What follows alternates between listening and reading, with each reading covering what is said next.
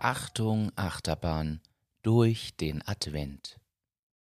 Martin, ich bin dabei, gerade auf Amazon hier, hier unter den Büchern zu stöbern. Ich, ich weiß noch nicht, was ich kaufen soll, verschenken soll.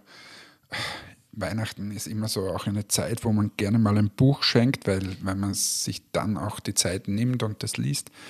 Aber irgendwie habe ich überhaupt keine Ahnung, was ich schenken soll. Ja, du, es gibt ja Bücher, mit denen kannst du eigentlich nichts falsch machen, oder? Also es gibt ja so Top-Bestseller, wo man wirklich sagt, dieses Buch muss man gelesen das ist haben. Eigentlich ein geiles Thema. Ähm, könnte man eigentlich jetzt schnell googeln, äh, wenn du das schnell machst. Was sind denn so die, eigentlich die, die Bücher oder die erfolgreichsten Bücher überhaupt auf, auf der Welt aller Zeiten? Ich nehme mal, nehme mal an, die Bibel ist ziemlich weit vorne, aber ähm, was gibt es so für Bücher eigentlich, die, die ziemlich erfolgreich sind? Also ich habe jetzt hier schnell gegoogelt und es gibt tatsächlich eine Top-Seller-Liste. Also seit es Bücher gibt, seit der liebe Gutenberg da damals, und ich meine nicht den mit der gefälschten Karl Theodor, sondern nicht Karl Theodor. ich meine den anderen. Tatsächlich hast du sofort ins Schwarze getroffen. Die meistverkauften Bücher aller Zeiten, die Liste wird angeführt von der Bibel. Also muss man klar sagen, das meistverkaufte Buch, jetzt kann man dann sagen, ist es ein Fauxpas, das zu schenken, weil es ohnehin schon jeder hat? Oder liegt das vielleicht auch daran, dass in jedem Hotelzimmer meistens eine Bibel liegt? Denk mal drüber nach. Ja, oder liegt es auch daran, zum Beispiel, es gibt ja viele Anlässe, wo man eine Bibel schenkt.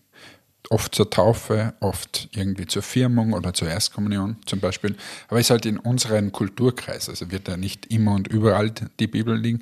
Gibt ja auch äh, einfach Religionen, Koran zum Beispiel, müsste auch ziemlich weit vorne sein, oder? In der du, Top ich wollte dich gerade fragen, was glaubst du denn sind Platz 2 und 3? Und du hast recht, der Koran ist unter den Top 3, aber er ist auf Platz 3. Okay, Jetzt, les mal vor, wer ist denn Platz 2? Platz 2 ist von Mao Zedong, Worte des Vorsitzenden. und auf Platz 4 kommt das erste nicht politisch oder religiös geprägte Buch. Es ist Don Quixote. Okay. Hätte ich nicht gedacht, dass sich das Buch dort findet. Und danach geht es aber wieder weiter mit so politischen Themen. Marx und Engels, Manifest der Kommunistischen Partei, auf Platz äh, viereinhalb quasi. Also es teilt sich an der Anzahl der verkauften Einheiten den Platz mit Don Quixote. Dann kommt Xinhua Zidian von Wai Xiangong. Was ist das? Ist ein chinesisches Kochbuch, oder? Ich habe keine Ahnung. Da geht es um, um, um, Kulinarik in China. Und danach kommen aber Bücher und das sind tatsächlich Geschenktipps, die vielleicht kannst du dir auch verschenken, je nachdem. Nein, ich, ich verschenke das chinesische Buch. Das ist so. du musst dann, das ist ein Must-Read. Ist ein Must-Read ist in den Top 5 drinnen. Nein, tatsächlich kommen jetzt zwei Bücher, die man äh, durchaus verschenken kann und auch kennt. Das nächste ist Antoine de Saint-Exupéry, Der kleine Prinz. Ja, das ist cool. Ein Klassiker sollte man gelesen haben und ist tatsächlich auch ein Geschenk wert, gerade finde ich für Kinder oder Jugendliche auch durchaus. Mhm. Und dann kommen Charles Dickens Bücher. Zum Beispiel eine Geschichte aus zwei Städten. Ich gebe ehrlich zu, sagt mir nichts. Ich hätte jetzt bei Charles Dickens sofort an Moby Dick gedacht. Aber sieht man, gibt es scheinbar auch noch andere Sachen von ihm.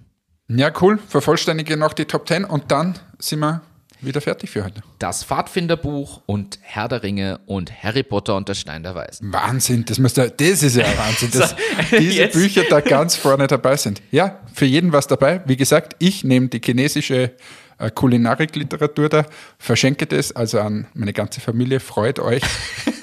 es wird ein lustiges Weihnachtsfest, wenn ihr da die chinesischen Zeichen äh, entziffern Ja, aber da hast du gleich noch ein Geschenk äh, für nächstes Jahr, nämlich den Chinesischkurs. Genau. Da, da, du das kriegst du dann dir was auf für die nächsten fünf Jahre. Also der Spannungsbogen wird aufgebaut, aber vielleicht sind da viele Bilder drinnen und dann geht's ja. Wie gesagt, ich glaube ja, das ist der Kochbuch für chinesischen, äh, für den chinesischen Mittelstand zum Beispiel oder so, wo drinnen steht dann, ja, heute machen wir mal was Gutes, heute Reis. gibt's Schlange. Also ja, machen wir mal Schlange oder machen wir Fledermaus. Oder? Fledermaus ist gut in diesen Zeiten. In diesen vor. Zeiten, Fledermaus, vielleicht steht das dort in dieser chinesischen Bibel drinnen. In diesem Sinne, schönes Weihnachtsfest, Mahlzeit.